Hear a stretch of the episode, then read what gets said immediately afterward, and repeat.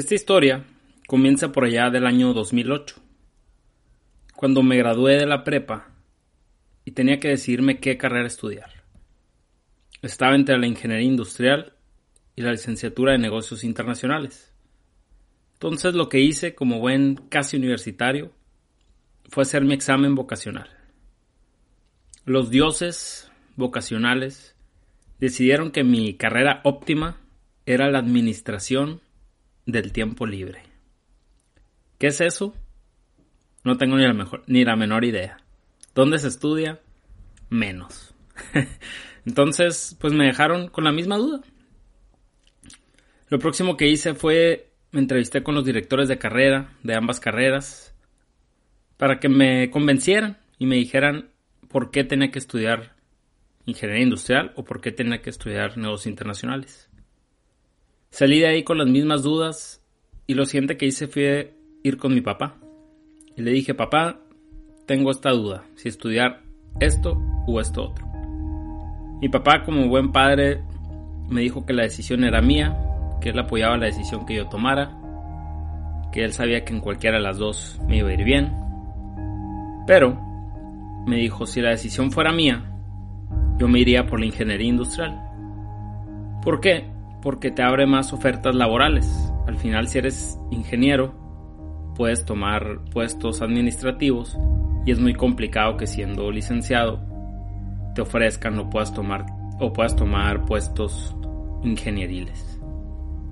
Me guié por su consejo y en 2009 entré a estudiar la carrera de ingeniería industrial. Cuatro años más tarde me graduó y en el 2013 me convierto en ingeniero.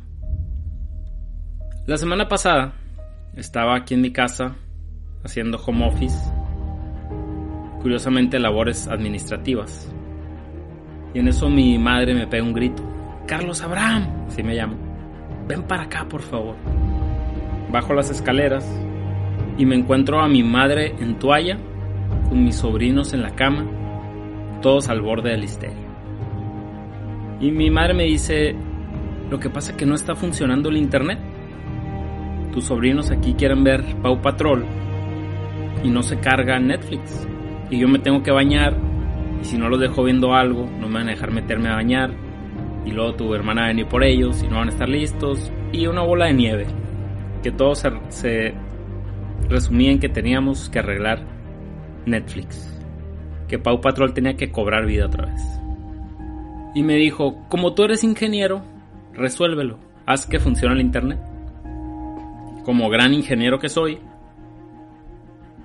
me regresé a mi cuarto, desconecté el modem, conté hasta 10, lo volví a conectar y santo remedio.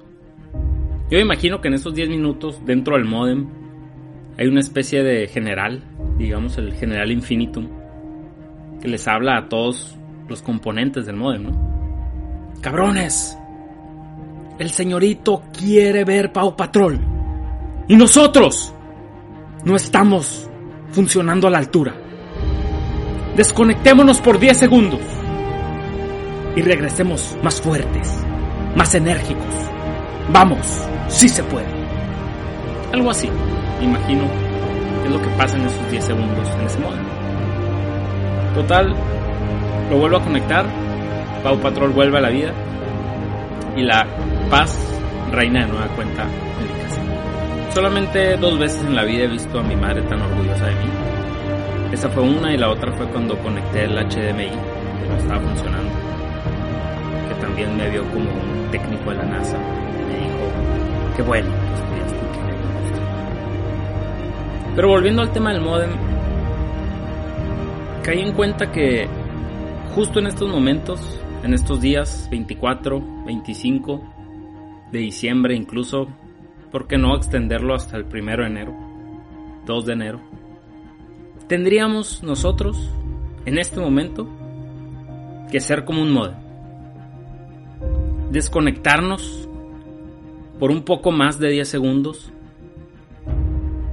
Agarrar de nueva cuenta energía, vigor, fortaleza y olvidarnos un poquito de lo que está pasando.